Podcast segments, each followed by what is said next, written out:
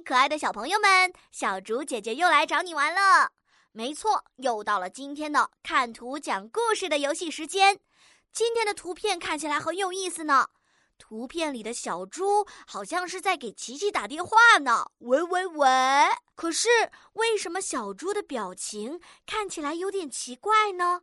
琪琪为什么张大了嘴，看起来有点着急呢？他们到底在聊什么呢？为什么小猪的耳朵和电话手表贴得那么近呢？亲爱的小朋友们，请先点击暂停播放按钮，然后到留言区开动你们聪明的小脑瓜，给小猪姐姐讲一个有趣的故事吧。